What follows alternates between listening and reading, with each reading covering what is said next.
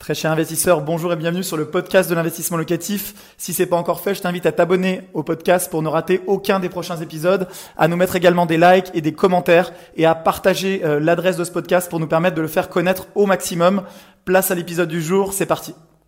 La pression sociale, c'est quoi? La pression sociale, c'est les personnes qui vont vous dire tout ce qui est négatif dans l'immobilier, tous les risques liés à un investissement immobilier et qui vont finalement se concentrer là-dessus et venir nuire à votre processus de mise en route de vos premiers projets.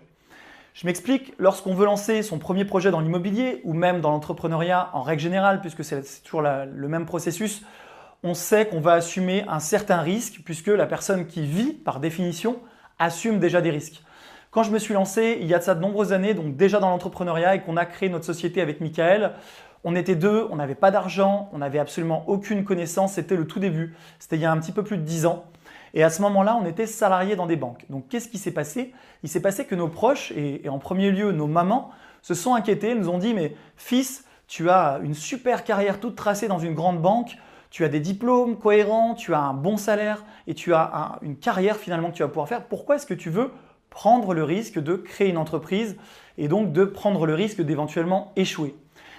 Et tout simplement, si on était resté sur ces craintes euh, et sur les craintes de nos proches, eh ben on n'aurait rien fait et on ne serait pas aujourd'hui dans la success story entrepreneuriale qu'on connaît, avec plus de 50 salariés, avec des centaines de clients chaque année qui sont satisfaits par nos services et surtout avec des challenges personnels et professionnels qui sont absolument magnifiques et qu'on vit chaque jour. Qu'est-ce que j'ai fait tout simplement pour me lancer dans l'entrepreneuriat? C'est un point qui est important, hein. ce n'est pas directement dans l'immobilier, je vais vous en parler juste après, mais c'est important parce qu'il y a un parallèle réel. Alors tout simplement, j'ai dit à ma mère, qui à l'époque me, mettait ces objections-là, bah, que je savais ce que je faisais, que j'avais conscience des risques qui étaient mesurés, puisque quoi qu'il en soit, même si l'expérience n'avait pas été concluante dans l'entrepreneuriat, qu'est-ce qui se serait passé au pire? Et c'est ce qu'il faut toujours vous dire quand vous mesurez les risques d'une chose, on va en parler juste après pour l'immobilier. Dans mon cas, dans le pire des cas, bah, j'aurais tout simplement fermé la société à l'époque si ça avait été un échec et tout simplement je serais retourné trouver du travail dans une banque et finalement j'aurais retenu de cette expérience entrepreneuriale ratée bah, une super expérience de vie que j'aurais même pu valoriser dans ma carrière professionnelle.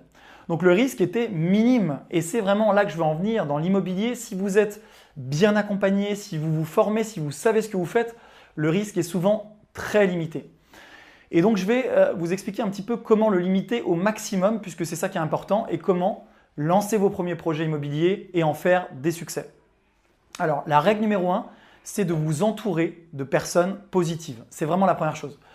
Dans chaque chose, quand vous lancez un nouveau projet, il y a beaucoup d'inquiétudes, il y a des croyances limitantes, il y a de la pression sociale. Vous en parlez aux gens, les gens vont douter, ils vont vous regarder avec des grands yeux, ils vont vous dire mais tu veux acheter plusieurs biens immobiliers, mais pourquoi tu n'achètes pas déjà ta résidence principale? Et donc, ils vont tout faire bah, pour vous convaincre que vous êtes dans l'erreur. Pourquoi? Parce que inconsciemment, ils ont parfois peur que vous réussissiez ou que tout simplement, la plupart du temps, si c'est vos proches et qui tiennent à vous, ils s'inquiètent par rapport à quelque chose qu'ils ne comprennent pas et qu'ils ne connaissent pas. Donc, la première chose, c'est de vous entourer euh, par des personnes qui sont positives, qui vont peut-être mettre des objections mais construites, des personnes qui ont de l'expérience dans le domaine dans lequel vous voulez vous lancer, et également de vous former. Donc en 1, vous entourez de personnes positives, en 2, de vous former, puisque l'immobilier, effectivement, c'est engageant. Vous allez engager des fonds importants, vous allez vous endetter sur de nombreuses années, donc il ne faut pas faire n'importe quoi non plus. Et en 3, le troisième conseil que je pourrais vous donner, c'est vraiment de vous entourer de professionnels. Où que vous investissiez, je vous conseille de prendre conseil avec des agences locales, avec des professionnels de l'immobilier qui vont vous aider dans la structuration du projet, qui vont peut-être prendre en charge, comme ça peut être le cas de notre société, puisque nous, chaque année, on prend en charge pour des centaines de clients leur projet de A à Z, et du, coup, vous limitez au maximum le risque, puisque bah, les personnes qui sont face à vous, si elles sont compétentes, si elles sont honnêtes, eh ben, elles vont vous accompagner et faire de votre projet un succès.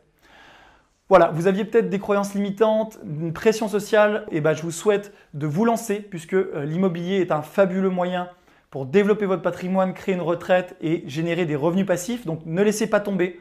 N'écoutez pas les sirènes des personnes qui vous parlent de choses négatives euh, liées à l'immobilier. Formez-vous, entourez-vous des bonnes personnes, faites-vous accompagner et lancez-vous dans l'immobilier. Un grand merci d'avoir suivi cet épisode jusqu'au bout. Je te donne rendez-vous pour un prochain épisode. Si c'est pas le cas, abonne-toi au podcast, partage-le, mets-moi un like et tu peux également retrouver plus de conseils sur YouTube avec plus de 300 vidéos de conseils gratuites En ce moment, une vidéo par jour. Rejoins-nous là-bas aussi et à très bientôt. Ciao